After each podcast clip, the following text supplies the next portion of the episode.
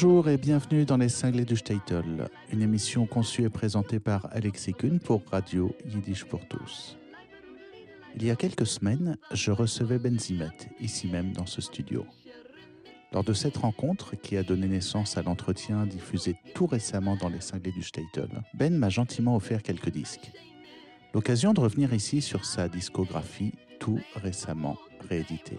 Les musiques et les contes qui seront diffusés dans cette émission sont extraits du disque de Ben Zimet, Conte Yiddish, que Ben a enregistré accompagné par Eddie Schaff, au piano et à l'accordéon, et qu'il a enregistré à Paris en 1997. Comment présenter ce disque sans citer Franz Kafka, qui a écrit Il n'y a de conte que sanglant. Tout conte est issu des profondeurs du sang et de l'angoisse. C'est par là que tous les contes sont apparentés. Leur surface diffère. Les contes nordiques ne foisonnent pas de la même faune imaginative que les contes nègres d'Afrique.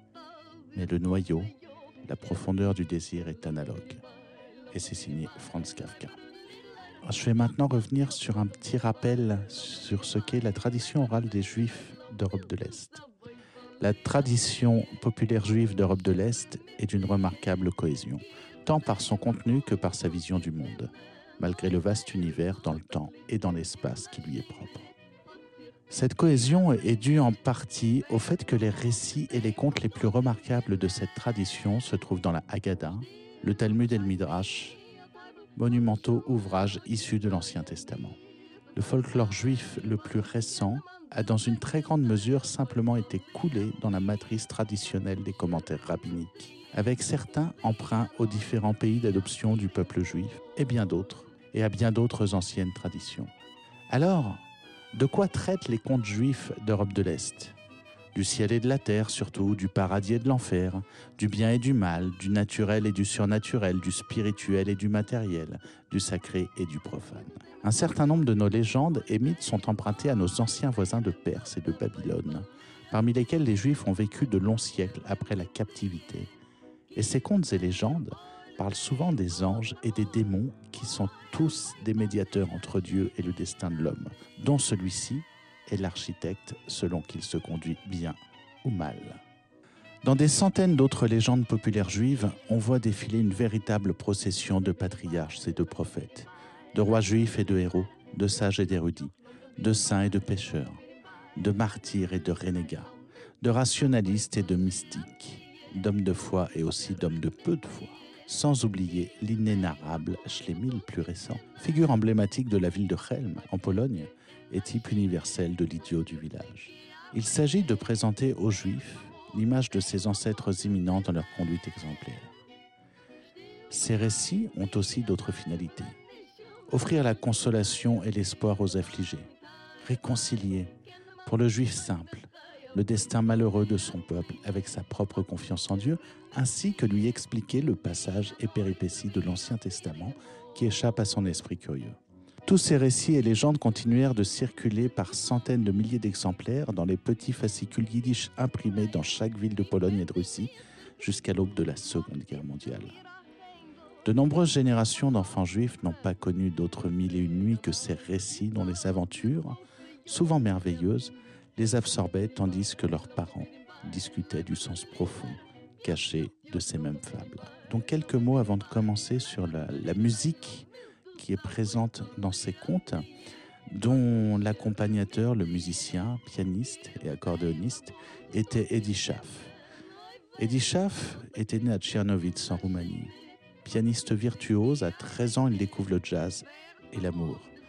Arrivé en France depuis Israël dans les années 70, il accompagne d'abord des artistes de variété, mais sa rencontre avec Ben Zimet et aussi Gérard Pierron transformera sa vision de l'interprétation d'une musique populaire. Compositeur et pédagogue, il est aujourd'hui considéré comme l'un des plus grands interprètes, au piano et à l'accordéon, de la musique yiddish, hébraïque et française. Nous allons maintenant écouter le conte Comment l'argent est venu au monde il s'agit d'un conte de la tradition judéo-marocaine.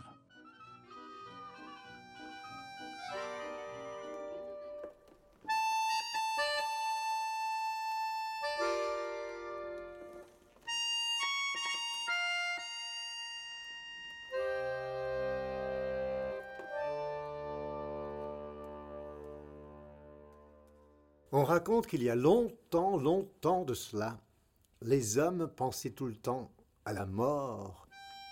Ils ne jouissaient pas de ce qu'ils mangeaient, ils ne jouissaient pas de ce qu'ils buvaient non plus, tellement l'idée de la mort et de l'ange de la mort les obsédait nuit et jour.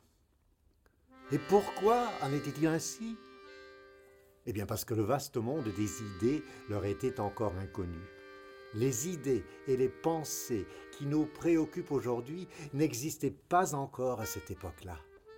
Et au fur et à mesure que les hommes d'alors vieillissaient, leur corps devenait de plus en plus décharné, car il est bien connu que les réflexions sur la mort consument la chair de l'homme. Et quand les hommes d'alors mouraient, les vers ne trouvaient rien à manger dans les tombes des êtres humains. Un jour, les vers décident de se plaindre auprès du bon Dieu.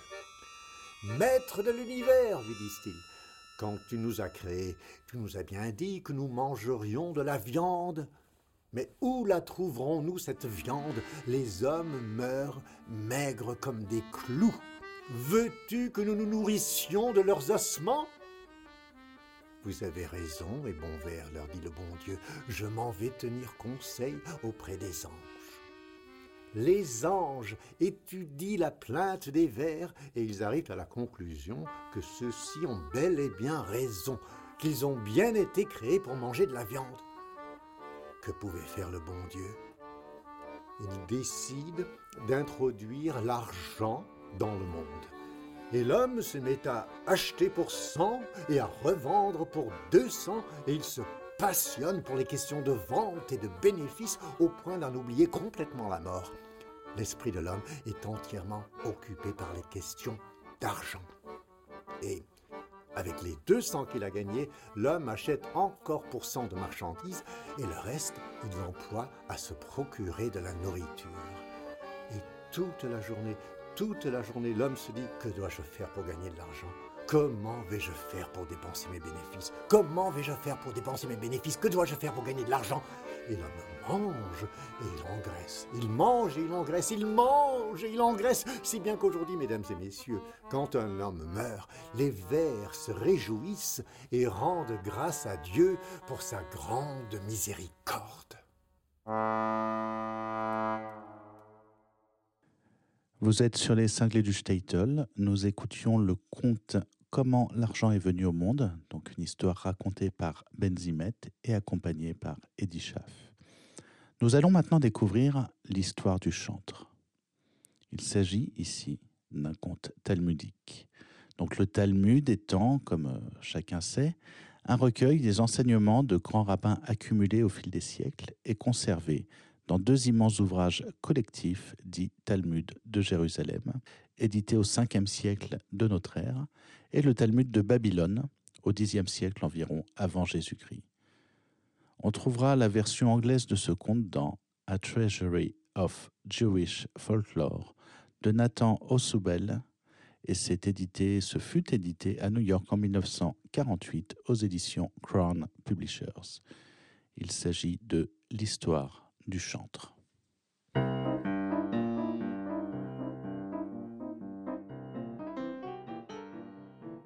Au commencement, Dieu a d'abord créé les animaux et puis ensuite il a créé l'homme. Et une fois créé, le chien se tourne vers lui et demande Que ferai-je dans la vie, doux Seigneur? Toi, le chien, tu auras un maître qui te battra si tu ne lui obéis pas. Tu rongeras des os et tu aboieras la lune. Et combien de temps vivrai-je, Seigneur? Soixante-dix ans. Soixante-dix ans Moi, mener une vie de chien pendant soixante-dix ans, mais quinze me suffisent largement. Entendu, dit le Seigneur. Ensuite, Dieu a créé le cheval. Et une fois créé, le cheval se tourne vers lui et demande Que ferai-je dans la vie, moi, doux Seigneur? Toi, le cheval, tu traîneras des fardeaux et tu seras fouetté en guise de récompense. Et combien de temps vivrai-je, Seigneur? Soixante-dix ans. 70 ans, moi mener une vie de cheval pendant 70 ans, mais 25 me suffisent largement. Entendu, dit le Seigneur. Ensuite, Dieu a créé le chantre. Et une fois créé, le chantre se tourne vers lui et demande Et moi, doux Seigneur, que ferai-je dans la vie? Toi, le chantre, mais voyons, mais tu chanteras à nos mariages, à nos bar mitzvahs, à nos circoncisions, à toutes nos festivités, tu chanteras. Et chaque fois que tu ouvriras la bouche, tout le monde s'extasiera devant toi. Ta vie ne sera qu'une longue suite de jouissances sans fin. Et combien de temps vivrai-je, Seigneur? Soixante-dix ans. Soixante-dix ans Seulement? Tout Seigneur, fais en sorte que je vive au moins jusqu'à cent vingt ans. Entendu, dit le Seigneur. Mais où vouliez-vous, mes amis, que le Seigneur prenne les années supplémentaires que lui réclamait le chantre? Il ne pouvait les prendre que sur celles qu'il avait à l'origine accordées au chien et au cheval. Alors, s'il vous arrive d'écouter un chantre de plus de 70 ans, ne soyez pas étonné s'il hurle comme un chien. Et s'il vous arrive de le convier à votre table, ne soyez pas étonnés non plus s'il se goinfre comme un cheval.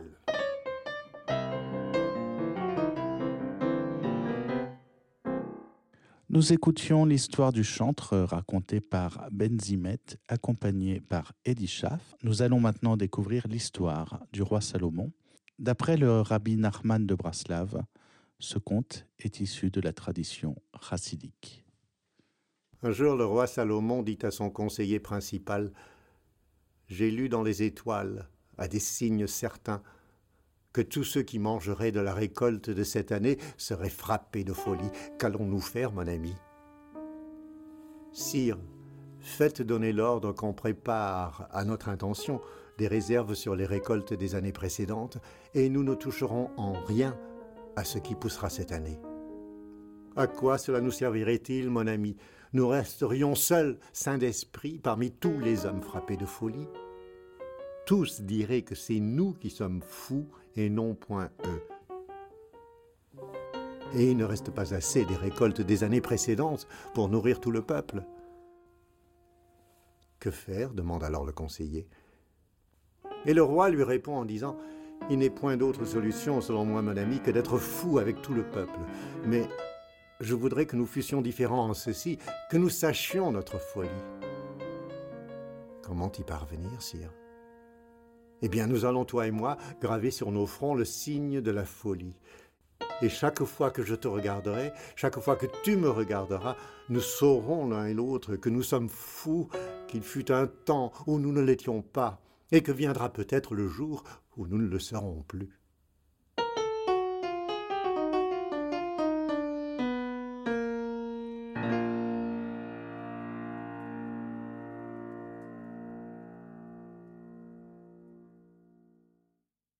Nous écoutions l'histoire du roi Salomon racontée par Benzimet, accompagné par Eddie Schaff. Nous allons écouter maintenant un conte d'origine talmudique dont le titre est La première larme.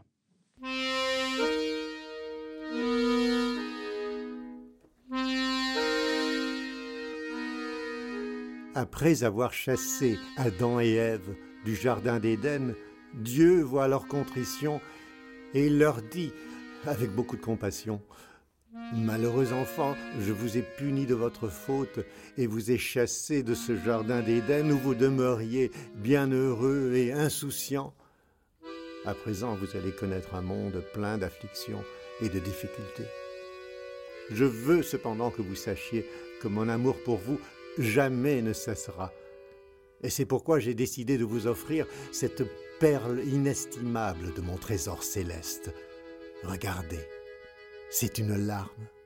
Et chaque fois que le chagrin vous envahira, que vous aurez le cœur lourd et l'esprit opprimé, cette minuscule larme vous montera aux yeux et votre fardeau en sera ainsi allégé.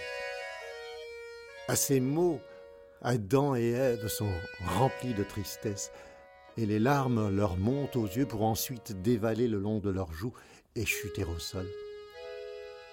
Et ce sont ces larmes qui les premières ont arrosé la terre. Adam et Ève les ont léguées en héritage précieux à leurs enfants.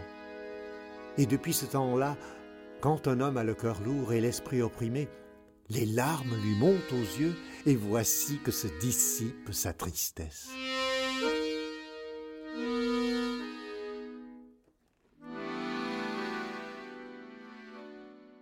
Nous écoutions le conte La première larme, raconté par Benzimet, accompagné par Eddie Schaff.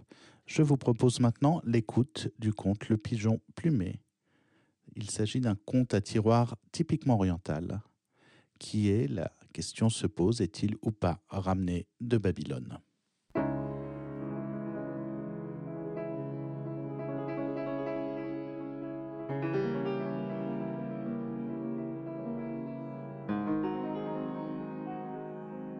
Amor, mit Juren und Juren zurück, ist in ein winterliger Tag gestanden beim Teichelajid und hat gewaschen ein bisschen Scherech, das heißt alte Leder. Geht pinkt vorbei der Kaiser mit seiner Suite und seht, wie der Jid steigt da so und wascht das bisschen Scherech. Fragt er ihm, nu, was ist mehr? Fünf zu sieben? Empfet der Jid, und was ist mehr? Zwölf zu 32. Fragt der König weiter, hast schon einmal gebrennt? Empfet der Jid, hast schon fünfmal gebrennt, ich darf noch zweimal brennen. Fragt der König noch weiter, oi Bier will die zwischen eine von meinen Täuben, es die sie können flicken? Empfet der Jid, Schick Nord. Je vois que vous avez du mal à me suivre. En hiver, l'eau de la source est glaciale, et il y avait là un petit juif en train de laver sa laine. Vient tabasser le roi Yachikor Hamatishpich Ier sur son grand cheval blanc d'Henri IV. Le roi se tourne vers le petit vieux. Dis-moi, mon ami, qu'est-ce qui est plus, cinq ou sept? L'autre répond Et qu'est-ce qui est plus Douze ou trente-deux? Le roi. As-tu jamais eu un feu dans ta maison? Le petit vieux. J'en ai déjà eu cinq et j'en ai encore deux à venir. Le roi. Si je t'envoie un de mes pigeons, sauras-tu le plumer Le vieux. Envoie-le toujours et on verra bien. Tous les membres de la suite du roi écoutent cette conversation stupéfaits, mais ils ne disent rien. Le roi se tourne vers son vizir et il lui dit As-tu compris quoi que ce soit de ma conversation avec le petit juif? Comment l'aurais-je pu, sire Vous parliez par énigme? Comment Toi, mon vizir, qui passe pour l'homme le plus sage du royaume, tu ne m'as pas compris, et un simple petit juif, oui je te donne trois jours pour m'apporter la bonne réponse, sinon tu seras déchu de tes fonctions. Tout le monde rentre au palais. Le vizir s'empresse de convoquer tous ses sages et tous ses conseillers, mais il n'y en a pas un seul qui est capable de lui donner la réponse à l'énigme. Il décide alors de convoquer le petit juif. Dis-moi, mon ami, quel était exactement le sens de ta conversation avec mon roi? Donne-moi mille pièces d'or et je te le dirai. Comment, moi, te donner mille pièces d'or pour quelques misérables paroles Si c'est trop cher, ne paye pas, répond le petit juif et il rentre chez lui. Mais au matin du troisième jour, le vizir est désespéré. Il convoque à nouveau le petit juif et lui donne ses mille pièces d'or. Ayant empoché l'argent, le petit juif donne au vizir l'explication suivante. Quand ton roi m'a vu au bord du ruisseau glacial en train de laver la laine, il m'a demandé si sept n'était pas plus que cinq. Il voulait ainsi savoir si je ne gagne pas assez pendant les sept mois chauds de l'année pour ne pas avoir à travailler pendant les cinq mois froids. Je lui ai répondu que trente-deux était plus que douze.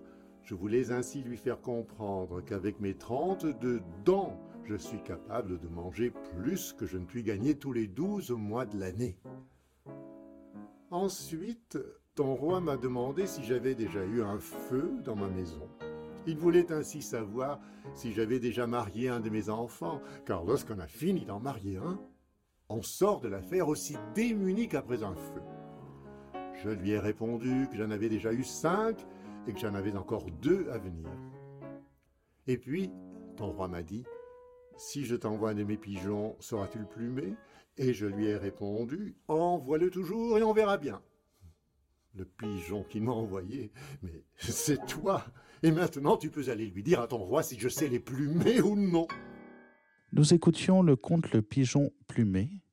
Maintenant nous allons découvrir comment le temps est venu au monde. Il s'agit d'un texte extrait du conte beaucoup plus long intitulé L'histoire des sept mendiants, attribué au rabbi Nachman de Braslav, né en 1772 et mort en 1810, dont on disait qu'il utilisait les contes, dont 13 nous sont connus, comme méthode d'enseignement à ses disciples. Le rabbi Nachman était l'arrière-petit-fils du célèbre rabbin Israël dit Baal Shem Tov ce qui veut dire en hébreu maître du nom sacré. Le Baal Tov, lui, était né en 1700 et décédé en 1760. Le Baal Tov était fondateur du mouvement mystique juif connu sous le nom de chassidisme. On disait du Baal Tov qu'il avait renouvelé l'esprit du judaïsme et rétabli le sens de la relation personnelle avec Dieu. Changer la vie en attendant que la vie change. Donc Ben Simet nous raconte ici qu'il s'est inspiré de la version des Sept Mendiants publiée en anglais par Penguin Books sous le titre de Classic Hasidic Tales en 1975 et qui fut à l'époque édité par Meyer-Levin. Je vous propose l'écoute du conte Comment le temps est venu au monde. Selon notre tradition, le monde reposerait sur 36 justes, les Lamed Vaf. Rien ne distingue ces Lamed Vaf des autres hommes. Souvent, ils s'ignorent eux-mêmes. Mais s'il venait à en manquer un seul, la souffrance des hommes empoisonnerait jusqu'au cœur des petits-enfants et l'humanité tout entière étoufferait dans un cri. Car les Lamed Vaf sont le cœur multiplié du monde et en eux se déversent toutes nos douleurs comme en un réceptacle. Quand un juste, un lamed vave, monte au ciel, il est tellement glacé que Dieu a besoin de réchauffer mille ans entre ses doigts avant que son âme puisse s'ouvrir au paradis. Et l'on sait que plusieurs d'entre eux demeurent pour toujours inconsolables du malheur humain, de sorte que Dieu lui-même n'arrive pas à les réchauffer. Alors, de temps en temps, le Créateur avance d'une heure l'horloge du jugement dernier.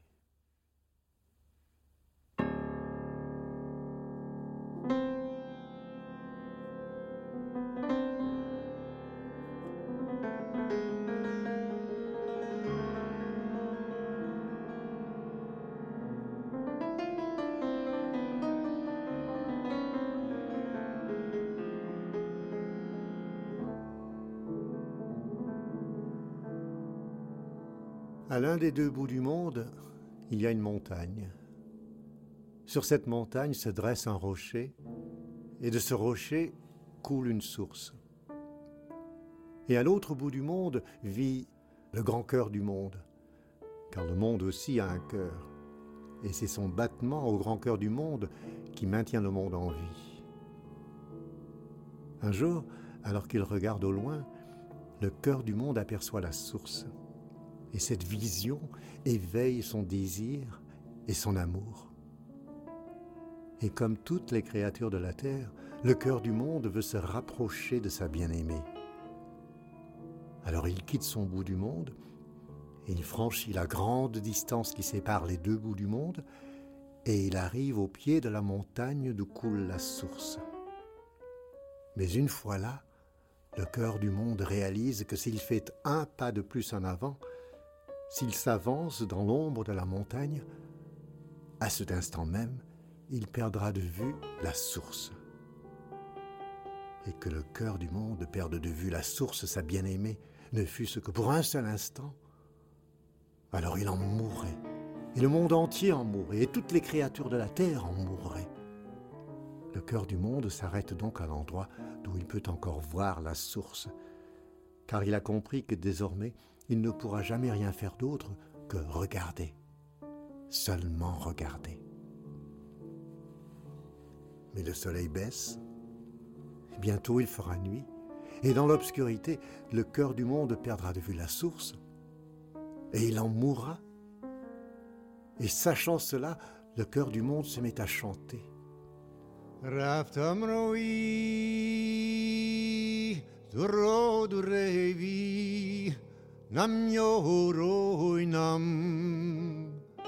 Son chant parvient à la source, et la source l'entend, et elle lui répond avec son chant à elle.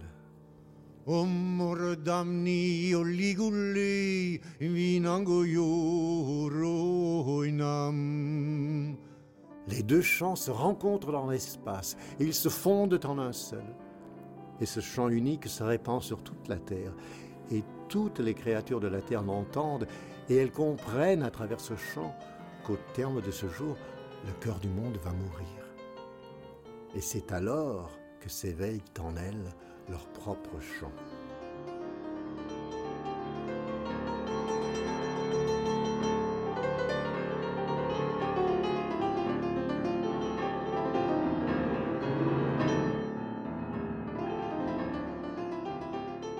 Et tandis que s'élèvent les chants de toutes les créatures de la terre et que le soleil baisse, le monde est parcouru par un des Lamedvovniks, un des 36 justes qui, selon notre tradition, apparaît à chaque génération. Et lui, c'est un être qu'on dit de réelle grâce qui, dans la vie quotidienne, exerce le métier de tisserand. Et ce tisserand rassemble les chants de toutes les créatures de la terre, et avec ces chants, il tisse du temps. Et cela donne juste assez de temps pour un jour de plus.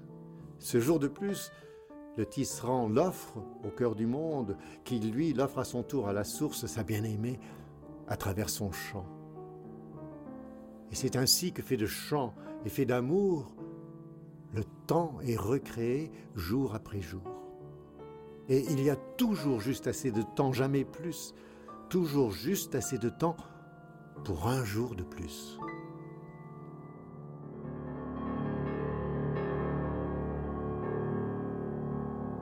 رفتم روی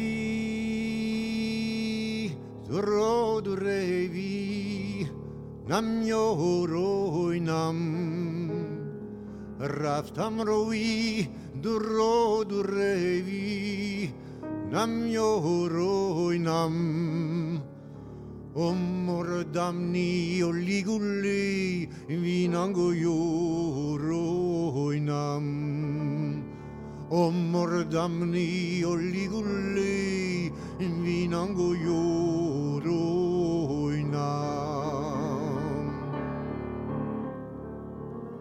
E mio zogulle bel boca me vi nam yoroina. E mio zogulle bel boca me vi nam joroinam tu ango rumon takom mei vinango joroinam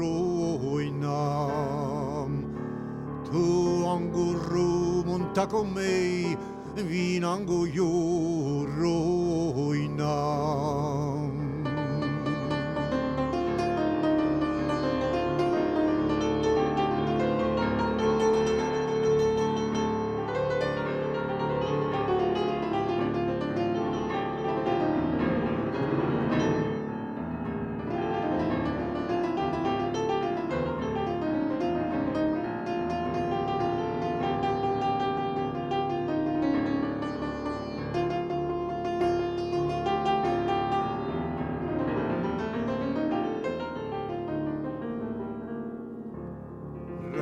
Siamo noi, d'orro d'orrevi, la mia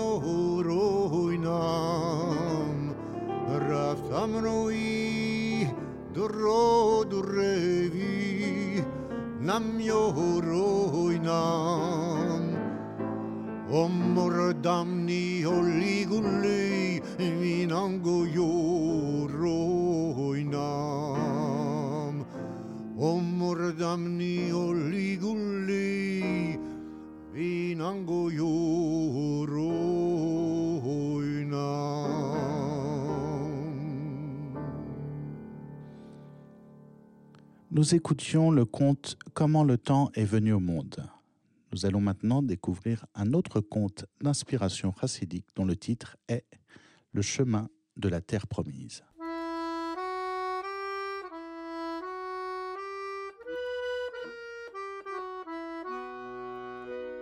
Dans la forêt, près du village de Chabrechin en Pologne, vivait autrefois un pauvre chassid et sa femme. Tous les samedis, le chassid se rendait au village pour étudier et prier dans la synagogue. Ce qu'il faisait le reste de la semaine, on ne le savait pas. On savait seulement qu'il possédait deux chèvres et qu'elles donnaient très peu de lait. Tous les matins, la femme du chassid laissait les chèvres en liberté dans un champ après les avoir entravées. Et le soir, elle les rentrait. Le chassid et sa femme fabriquaient du beurre et du fromage de chèvre qu'ils revendaient au village, mais ils gagnaient très peu d'argent. Un jour, la femme du chassid sortit traire les chèvres, mais elle n'y était pas. Elle les chercha partout dans les champs, dans les bois alentours, mais elle ne les trouva pas.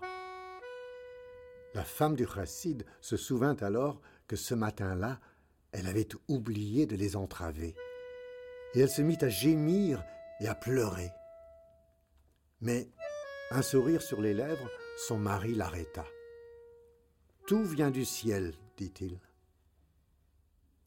La femme du chassid regarda son mari droit dans les yeux et elle vit qu'il y avait là une lueur étrange. Elle se souvint alors combien, à l'époque, son mari avait souhaité acheter et élever ses chèvres. C'est la volonté du ciel, avait-il dit alors. Les chèvres rentrèrent au crépuscule. Ce soir-là, elles donnèrent beaucoup de lait, beaucoup plus que jamais auparavant. Pour la femme du chassid, c'était un signe. Les chèvres avaient été bénies. Alors le lendemain, de nouveau, elle les laissa en liberté sans les entraver. Et dans la journée, quand elle regarda, les chèvres n'y étaient pas. Mais le soir, elles rentrèrent lourdes de lait. Le chassid et sa femme vendirent tout ce lait au village. Et alors, on s'aperçut très vite que ce lait avait une qualité tout à fait particulière. Ce lait rendait la santé aux malades.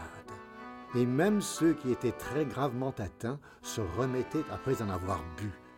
Si bien que bientôt, il n'y eut plus un seul malade dans tout le village de Chabrechin. Six jours passèrent ainsi. Au matin du septième jour, le chassid décida de suivre les chèvres. Elles se mirent à gambader de ci, de là, et le chassid les suivait. Elles arrivèrent à un endroit dans les bois où les arbres poussaient très drus, très serrés les uns contre les autres. Les chèvres bondirent sous les arbres et le chassid les suivit.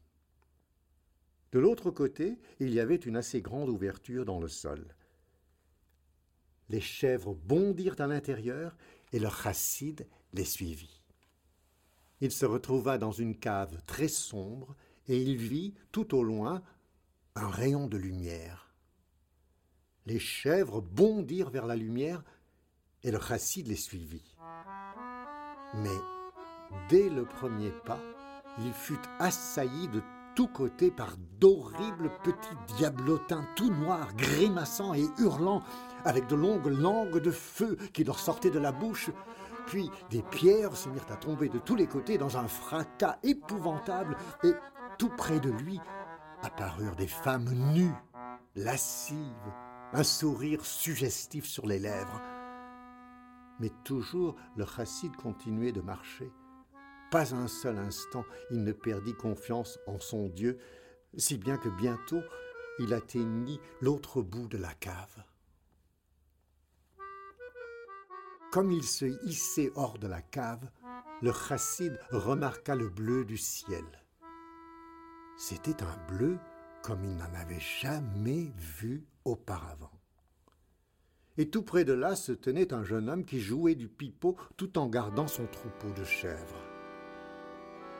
Quand il le vit, le jeune homme se précipita vers le chassid et il lui dit, en hébreu ancien, Vous êtes nouveau dans la région? Chassid, émerveillé, réalisa alors que ses pieds reposaient sur le sol sacré de l'antique terre d'Israël. Le jeune homme lui poursuivit. Moi aussi, dit-il, je suis nouveau dans la région. Autrefois, j'avais coutume d'amener mes troupeaux paître dans les collines de Judée et les montagnes alentour de la sainte ville de Jérusalem. Le racide se jeta à terre, il baisa le sol et les cailloux, puis il s'assit et il écrivit une longue lettre aux Juifs de Chebrechin et à tous les Juifs de la diaspora. Dans sa lettre, il leur disait de suivre les chèvres et de le rejoindre ici, en Terre Sainte. Il leur disait aussi de ne pas craindre les apparitions dans la cave, car ce n'étaient que des fantômes sans existence réelle. Puis, il enveloppa sa lettre dans une feuille de figuier qu'il attacha au cou d'une des chèvres. Et sur la feuille de figuier, il rajouta que cette lettre devait être remise au rabbin de Chebrechin. Les chèvres rentrèrent au crépuscule, lourdes de lait. Mais la femme du chassid fut très contrariée de voir que son mari ne les accompagnait pas. Tellement contrariée qu'elle ne remarqua même pas la feuille de figuier attachée au cou d'une des chèvres.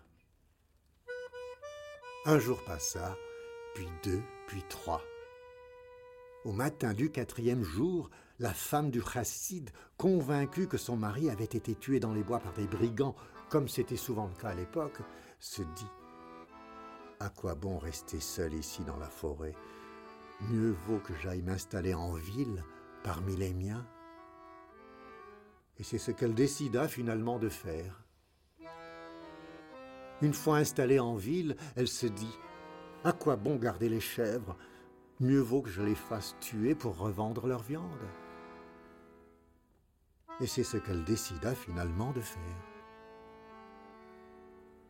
Ce ne fut qu'après les avoir égorgés que le boucher rituel de Chebrechin remarqua la feuille de figuier attachée au cou de l'une d'elles. Très vite, le boucher fit venir le rabbin. Quand il eut terminé de lire la lettre, le rabbin de Chabrechin éclata en sanglots. Qu'allons-nous faire maintenant? Nous ne pouvons pas les ramener à la vie. Et elles seules connaissent le chemin de la Terre sainte. Longtemps, le rabbin de Chabrechin garda la lettre dans un tiroir de son bureau à la synagogue. Mais, des années plus tard, quand le grand incendie détruisit la quasi-totalité du village de Chabrechin, la lettre que le chassid avait envoyée de la Terre Sainte disparut aussi dans les flammes. Nous écoutions le conte Le chemin de la terre promise, raconté par Benzimet, accompagné par Eddie. Voilà, vous écoutiez Les Cinglés du Statel, une émission conçue et présentée par Alexis Kuhn pour Radio Yiddish pour tous. C'était le disque Conte Yiddish interprété et récité par Ben Zimet, accompagné par Eddie Schaff au piano et à l'accordéon. Ciao, Zagezont et à bientôt. a klicke in a scheine a zichte ge a reine wer vermut mit dem hat gott im sinne. Still bescheiden wie a teufel an nicht immer getreue mir zusammen mit teie weibo kenne man sich sein mechaia weibeli at nie a kusher mit sie is wie a neu zu wie a stieringen hoch Geht mit dir zu reden, es geht auf dir zu kicken Wie können sie mich befreien? Wie kan sie mir erquicken? Macht diese mir ein Händel, nimmt mir beim harten Fressen. Ich krieg einen Appetit, als ich wollte ja gegessen. Lumba bidim bei, lumba bidim bei, leiber und lidleid. Lumba bidim lumba leiber und hat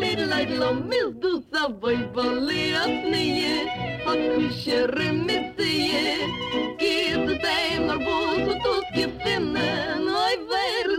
ta klicke in a shine, hat sich de ge a reine.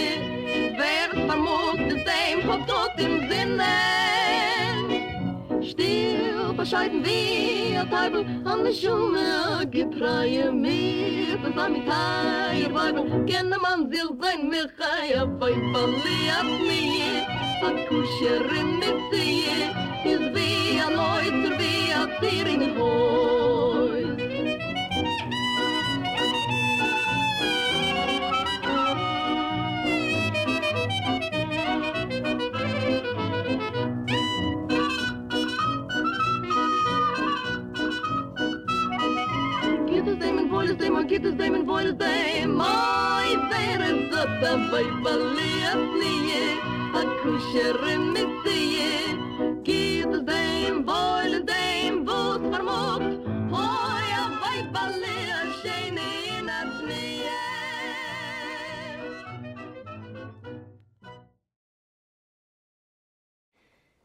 Vous venez d'entendre une émission originale de Radio Yiddish pour tous.